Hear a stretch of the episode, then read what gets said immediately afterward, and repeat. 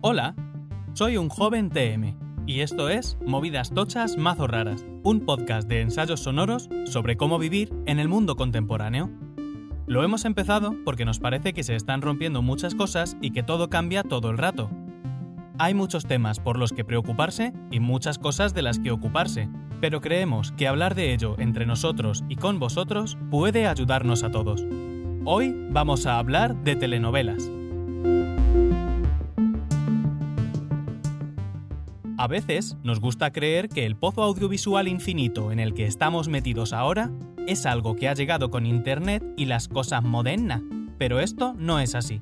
Antes de que Twitch y el streaming nos secuestraran con sus horas interminables de contenido sin cortar, la televisión encontró en el serial radiofónico su fórmula para darle a la manivela del contar cosas. Con un par de actores macizorros y mucho dramatismo, las telenovelas han sostenido sobre sus hombros el peso de la sobremesa televisiva durante 60 años. Su estética y su lenguaje son constantemente exportados al terreno de las redes sociales. Su conexión con la audiencia está más allá de cualquier escala de valores, y su ubicuidad las ha convertido en pieza clave de la educación sentimental de varias generaciones. Por eso hoy queremos reflexionar sobre esta forma de hacer y ver audiovisual. Hoy vamos a hablar de telenovelas. Las telenovelas son muchas cosas. Ahora están en auge las telenovelas turcas, las coreanas o doramas y otras tantas. Pero centrémonos en las latinoamericanas, las que yo disfruté apasionadamente en mi infancia y adolescencia. Y seamos más específicos. Mis favoritas eran La Tormenta, Pasión de Gavilanes y El Zorro. Historias de frenesí y pasión y amor y desgarro y drama y muerte y de todo. Yo culpo a las telenovelas de crear unas expectativas de los hombres y de la vida que no se cumplirán nunca. Nunca. Yo tenía un crush muy fuerte en algunos de los muchachos que salían en estas narraciones. Y alguna mujer, para qué mentir. Hombres toscos, rudos, manchados, bravucones, sexys, valientes, salvadores de la muchacha en peligro, qué sé yo. Eran muy guapos y lucían palmito, y yo quería ser salvada por ellos.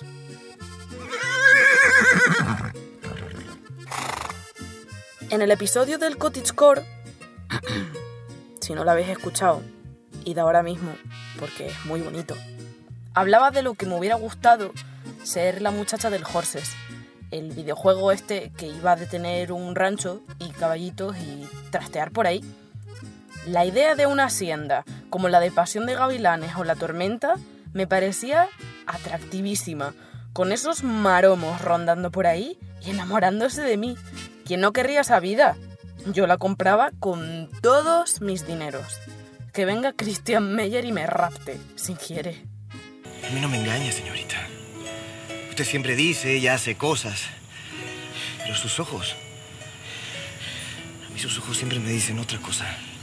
Las telenovelas de este tipo, al menos las más clásicas o tradicionales, manifiestan fervientemente que el amor lo puede todo. Todo. Que hay que perdonar lo imperdonable. Que hay que hacer hasta lo imposible. Que hay que romantizar el sacrificio la educación sentimental que hemos recibido de las telenovelas quizá no es la más acertada. El mundo no funciona así, o al menos no quisiera yo que funcionara así. Algunas historias glorificaban la paciencia de mujeres que lograban, tras múltiples sacrificios y un martirio desmesurado, cambiar a hombres rudos y rebeldes. Causas perdidas, a priori. No es labor de las mujeres, ni responsabilidad, reconducir o reacondicionar hombres. No son... no somos las salvadoras de nadie. Y es que todas estas cosas son súper nocivas. Y esa actitud de malote bravo refuerza masculinidades tóxicas es de todo menos apetecible. No hay razones biológicas para que nos gusten los malotes. ¿Qué narices? Dejemos esta idealización romántica rancia. El amor no es suficiente. El amor necesita beber de otras muchas cosas para funcionar. Pero, oye, no quisiera yo con este discursito quedar de clasista, elitista, antitelenovelas. Yo me las gozaba enteritas. Y si alguien quiere hacer un rewatch de Pasión de Gavilanes, yo pongo las palomitas. Es innegable que las telenovelas ocupan un lugar clave en la televisión, y ahora cada vez en más países. Todo un fenómeno que reúne a familias enteras delante del televisor a una misma hora. No se puede poner en duda el éxito de su forma, el melodrama, el costumbrismo, la estética de la repetición, la continuidad, la pasión ferviente, la hipérbole. Pero que a mí me han arruinado las expectativas sobre los hombres también es una verdad. Al menos mi verdad. Que después de todo este discurso feminist, empoderador, trashy, me seguiría dando besitos con Mitchell Brown, Franco en Pasión de Gavilanes.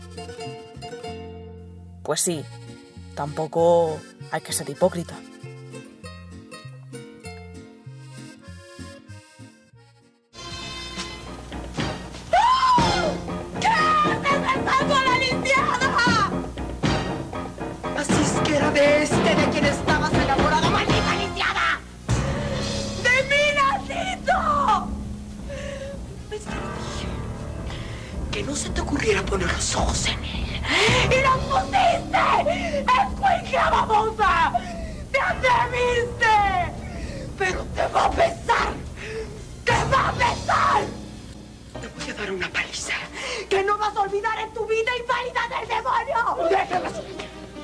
Se le ocurra! ¡Quítate, vieja porra! Hoy voy a hablaros de mi padre. Mi padre es un padre tal y como define Internet que es un padre. Le encantan las dad jokes, estornuda a unos decibelios por encima de lo que podríamos considerar socialmente aceptable y se levanta antes de que pongan las aceras para luego quedarse dormido sin remedio en cualquier circunstancia y posición. Sin embargo, recientemente ha llegado a nuestras vidas algo revolucionario, que está consiguiendo mantenerlo despierto hasta altas horas de la noche desde hace ya meses. Ese fenómeno es nada más y nada menos que el de las telenovelas turcas, y más concretamente la que conocemos con el nombre de Mujer, una serie que actualmente ronda el 20% de share en cada emisión, según recoge Bertele. Después del bombo promocional previo al estreno, en mi casa empezamos a verla todos juntos, pero poco a poco todas nos fuimos bajando del carro. Personalmente la encontraba lenta, repetitiva, y los cruces de miradas que se estiraban como chicles hasta el infinito, con música de va a pasar algo, pero al final no pasa nada, pudieron conmigo. Pero no pudieron con mi padre, porque los padres son las fangirls más comprometidas que existen, al menos el mío y todos los padres de los que se hacen vídeos en TikTok. Ante la afición de mi progenitor por la historia de Bajar, me dio por pensar en esta idea de que las telenovelas son para señoras y en que precisamente por ello se las considera un género inferior, como todo lo que nos gusta o está pensado para nosotras, ya seamos niñas, adolescentes, adultas o señoras. Me dio por pensar también en los señores a los que, como a mi padre, les gustan y mucho las telenovelas. Así que, después de varios meses de indiferencia, me picó la curiosidad. Papá, ¿por qué ves mujer? Bueno, pues mira, veo mujer porque estaba haciendo zapping un día y tropecé con esta serie y me encuentro con un personaje que está en una situación de precariedad con sus hijos y de miseria y tal, y aún así consigue sacar una sonrisa para no hacerles ver la, dureza de la situación que están viviendo. Y, les contagia, contagia la sonrisa, de manera que los chiquillos se, se, meten en la película La vida es bella. ¿Por qué crees que te has enganchado a esta y no a otra telenovela? Como estábamos con el tema del confinamiento, oye, pues es el aburrimiento este que hay de que no sabes qué hacer y tal, pues de pronto te, te hilvana una semana con la siguiente, porque como te deja en suspense qué es lo que va a ocurrir, pues mira, ya estás esperando y dices, hombre, mañana ya hay otra vez eh, un capítulo del, de la serie. Y ahí estoy. ¿eh? Y cuando parece que se va a acabar, se renueva la sorpresa y esto sigue. ¿Te daría vergüenza reconocer que ves mujer? No, ninguna, ¿por qué? Bueno, porque parece que está como más asociado a señoras, ¿no? El ver las telenovelas. Bueno, yo no sé si es para señoras o no, pero la verdad es que aquí hay mucha intriga y, y otros eh, efectos, eh, hay ternura, bondad, mezquindad de los personajes. Y, y, la verdad es que te salta la sorpresa en cualquier rincón, como en un jardín pintoresco de, de la Inglaterra de los, del siglo XIX. Lo cierto es que no me había parado a pensar en mujer como en un jardín pintoresco de la Inglaterra del siglo XIX, pero después de que, por cuestiones logísticas, mi hermana entrevistase a mi padre para este podcast, empezaba a entender por qué se había aferrado a esta historia y que quizá no lo habría hecho de haberse estrenado en otras circunstancias, es decir, en circunstancias no pandémicas. Quizá en un momento como este, ver que la vida de otra persona es igual o más complicada que la tuya resulta reconfortante. Quizá saber, en un año en el que el tiempo ha dejado de tener sentido, que es lunes, martes o miércoles, porque por la noche hay nuevo episodio, es una manera de mantenerte pegado a la realidad. O quizá solo necesitaba un relato que le dijera que, por difíciles que se pusieran las cosas, al final todo puede salir bien. ¿Y su palabra será tan seria como su look? Porque ese atuendo, ese peinado, más que de un asistente de presidencia, parece de un asistente de circo. ¿Perdón? Sí, yo sé que Armando es un payaso, que toda esta empresa es una payasada, pero eso no significa que anden por ahí vestidos como payasos. Hay que tener un poco de discreción, ¿no? Perdóneme, doctor, pero me está ofendiendo. No, no, no, la que ofende esta compañía es usted. ¿En qué andaba pensando cuando se vistió con esa ropa? ¿Qué le pasó por su cabeza cuando se estaba peinando? ¿Ah? ¿Cree que se ve divina o qué? No, señorita, se ve peor. Mucho peor.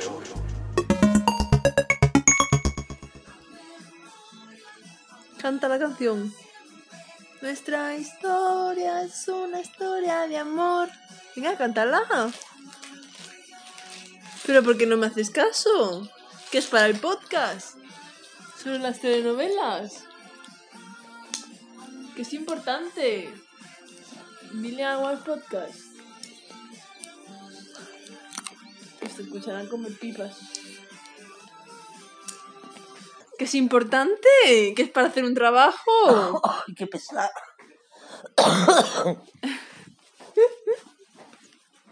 Venga, cántanos. ¿Quién es ese hombre que me mira y me desnuda? El de. Ese, ese hombre es el de la Angelita. Brevísimo inciso. Angelita es una amiga nuestra del pueblo que está hablando ahora mismo a través de Facebook con un teniente coronel americano de misión en Afganistán, en Kabul, el cual le está pidiendo su dirección postal para enviarle no sé cuántos kilos de oro que ha encontrado en una misión secreta en un ataque a los talibanes. Encontraron una cueva o una especie de refugio donde aparte de todo el oro que encontraron y que se han repartido entre ellos y están mandándoselo a sus respectivas mujeres y o amantes, eh, también encontraron los planes secretos de, eh, del ataque a la, a la base militar americana. El de Angelita. Bueno, Madre cuéntanos. O al menos eso es lo que le ha contado Mark Jordan a nuestra querida Angelita. ¿Por qué te gustaba Pasión de Gavilanes? Pues porque es que. eh, un entretenimiento como otro cualquiera. Porque salían Ajá. hombres hoy musculosos.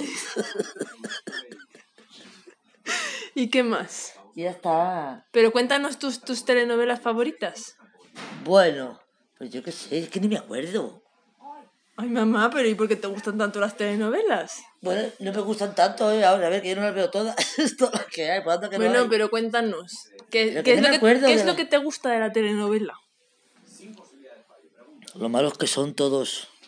Madre ¿Te mía. gusta ver las penurias? Las penurias, no, hombre. No, porque son todo telenovelas de ricor. Qué penuria, ni qué niño muerto. Todo esto de las telenovelas me hace pensar en que hay gente como mi madre que simplemente le gusta mm, ver o experimentar a través de otros pues todo este salseo y cotilleo, mientras que a otros les gusta vivirlos por ellos mismos, como es el caso de nuestra amiga Angelita. Pero entonces, ¿por qué te gusta verlas? Sí, no sé.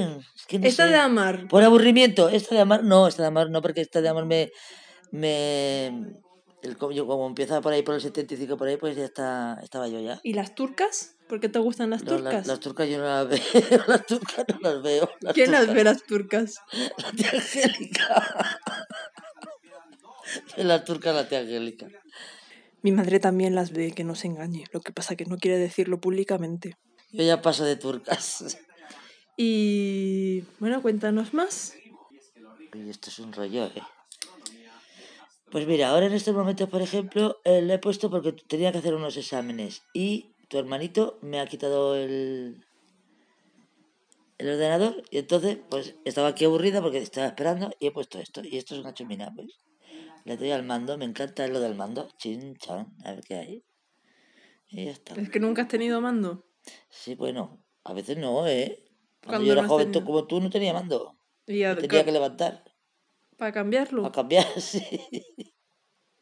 Si es que yo no sé cómo habéis vivido todo este tiempo. Uy, escucha, pues nada, pobrecitas, nada, tercermundistas. Claro, claro, vosotros tercermundistas.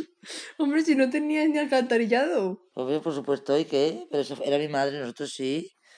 Fue mi- esa fue mi madre. ¿Quién es este? Paramount, a ver. El padre Brown. Por lo mismo que podía haber esta. Me da. Me he acordado de una redacción que tuve que hacer en tercero de carrera para la asignatura de televisión, que consistía en hablar de cuál había sido nuestra relación con la televisión a lo largo de nuestra vida. Y recuerdo que mi redacción fue única y exclusivamente de la relación con mi madre, porque asoció mucho ver la televisión con, con buena parte de mi infancia y mi infancia con ella a solas, ya que no estaba ni mi hermana ni mi hermano. Entonces, parte de la redacción hablaba de todas las telenovelas que hemos visto juntas, también hablaba de cómo la obligué a llevarse la tele a la habitación para que yo me pudiese dormir mientras ella veía una telenovela por la noche. Cuéntanos, hoy, hoy no puedes ver tu serie, hoy no puedes ver tu telenovela. No, hoy estoy muy triste. Pero dilo un poco más alto. Está aquí. Hoy estoy muy triste porque no puedo ver mi telenovela. Por favor, ¿puedes, puedes llorar un poquito. un poquito más fuerte. Muchas gracias. ¿Y qué, ¿Y qué pasa? ¿Por qué te pone triste no ver tu telenovela? Hombre, porque ahora está muy interesante. ¿Y por qué no la puedes ver? Porque he tenido que salir huyendo a Cuenca a comprar comida para mis hijos. Mira, la telenovela está allí. Claro, por eso te lo hemos dicho. ¿La puedes ver mientras te tomas un café? No, ¿Por qué? porque tengo que ir al médico. ¿Qué te pasa? ¿Por qué tienes que ir al médico? Tengo que ir a buscar unas recetas, qué cansina. ¿Qué, qué- cuál es la trama que más te gusta de Amar en tiempos revueltos? Creo que David Janer va a colaborar en este podcast. ¿Quién? El que hace de... ¿De abogado? de abogado, ¿El guaperas? el guaperas. ¿Quieres decirle algo a David Janer que te Nada, escuche? nada, nada, nada. Que lo hace muy bien, que me encanta cómo lo hace. Bueno, yo me voy, queridos. Y queridas. Me voy al médico. Ale, que ustedes lo pasen bien. Adeu. Adiós. Ten cuidado, que los bombones a eso se derriten. Madre mía. Al final se ha salido con la suya. Qué linda te ves trapeando, Esperancita. Pero... Te faltó acá, maldita criada. Por fin, en este episodio os voy a hablar de uno de mis temas favoritos, la relación entre telenovelas y comunismo barra socialismo barra progresismo. Seguro que muchas y muchos os acordaréis de las míticas telenovelas que o pillábamos de pasada mientras las veían nuestras madres y abuelas, o directamente, los más fanáticos, nos sentábamos religiosamente a ver cada tarde en la televisión. Pero, fans o no, creo que hay poca gente que no recuerde ese...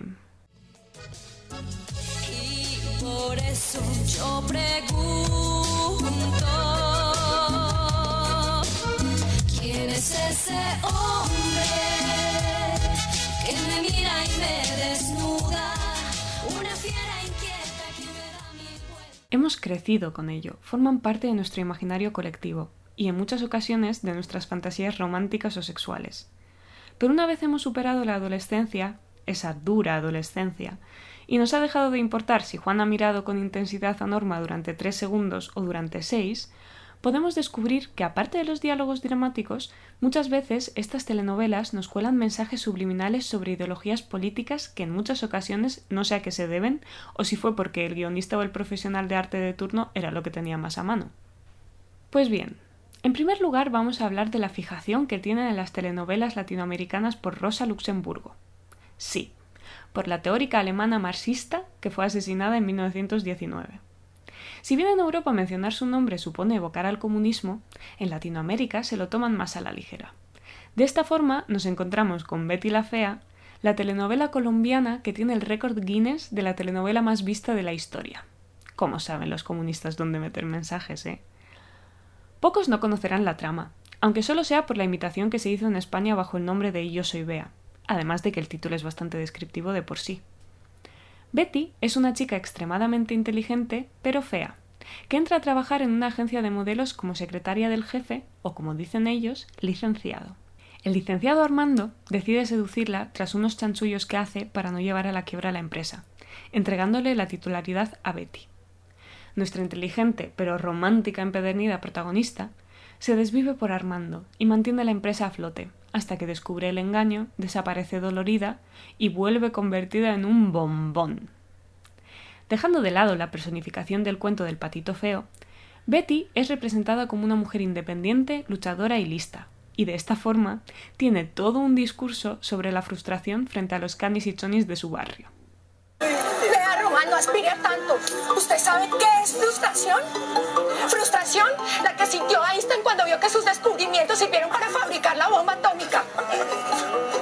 Frustración, la que sintió el capitán Smith cuando vio que el Titanic naufragaba después de decir que ni Dios sería capaz de hundirlo. Frustración, la de Napoleón en Waterloo. Frustración, la de Rosa Luxemburgo cuando después de luchar por instaurar el socialismo en Alemania terminó instaurándose el fascismo. Eso son frustraciones. Y usted me va a decir que después de conocer grandes frustraciones me voy a traumatizar porque no fue por mí la otra noche. ¿Sabe que si hubiera sido frustrante haber salido con dos hombres que ni siquiera saben qué es una frustración? Y eso que decir hombres es una exageración. Ni siquiera salen bien librados de una pelea, vea cómo le volvieron la cara. Betty, feminista icon. Y ahora hablemos de Pasión de Gavilanes. ¿Quién se imaginaría que en un rancho colombiano también estaría presente Rosita? A pesar de que no se menciona en el guion, en uno de los primeros episodios, Raquel, esa señora vieja, rica y amargada, amiga de los Elizondo, está sentada en el sofá leyendo La acumulación del capital, de Rosa Luxemburgo. Al tratarse de un personaje antagonista, no sé si lo que pretenden es asociar las teorías de Luxemburgo con algo malo, o si simplemente el de arte no tenía nada más a mano y le dio ese libro para hacer como que lee. Desde luego, no sería la primera vez que el equipo de Pasión de Gavilanes busca remedios ingeniosos para problemas pequeños, como el uso de alguien del equipo para hacerle de caballo a Norma. Os recomiendo ver el vídeo. Otra de las explicaciones podría ser que su sobrino es claramente gay y la anciana señora quiere comprender la ideología progre metiéndose de lleno en el comunismo. Suena raro, pero ¿cuántas veces nuestros progenitores se han esforzado por entender las tendencias o nuestros gustos para así sentirse más cercanos a nosotros? ¿O es que vuestras madres nos mandan memes que se hicieron famosos hace diez años? Decidme que no soy la única, por favor. Y por último, os voy a hablar de una de mis telenovelas favoritas, que puede que no conozcáis, pero que recomiendo encarecidamente que veáis si queréis sentiros unos bandoleros revolucionarios. Se trata de Los Plateados, una banda de forajidos del siglo XVIII que se dedican a robar a los ricos para dárselo a los pobres. Vamos, que si Betty la Fea es el patito feo latinoamericano, los plateados son los Robin Hood mexicanos. Independientemente de la trama, la canción principal bien podría ser un himno revolucionario, y yo, en concreto, no tendría ningún problema en convertirla en la nueva internacional. Para terminar, os dejo aquí un extracto de la canción, a ver si con un poco de suerte os motiváis como yo y asaltamos la Moncloa, que siendo ayer 1 de mayo le facilitaríamos las cosas a los estudiantes de historia. No sé, es que estoy por abrir un change.org, ¿eh? con nuestra propia ley quitamos para dar un poco de esperanza y ante todo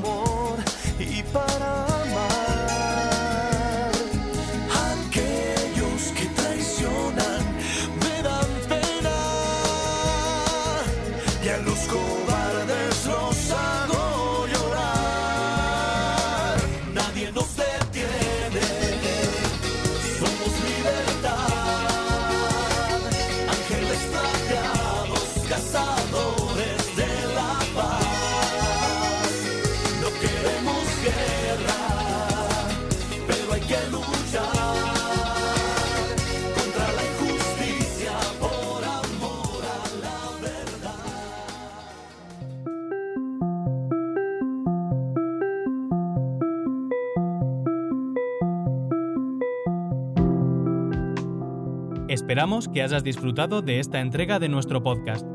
Pronto volveremos con más movidas tochas mazo raras.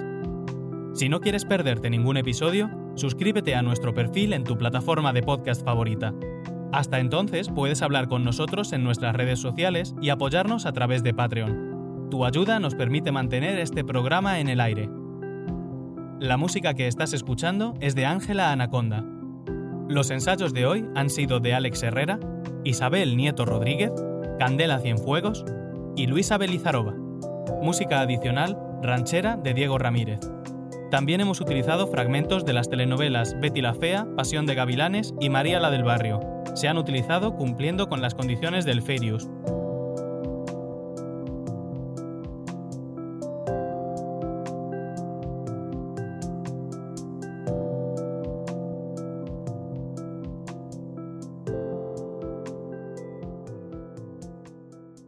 Cuidado, ¿eh? Cuidadito, ¿eh?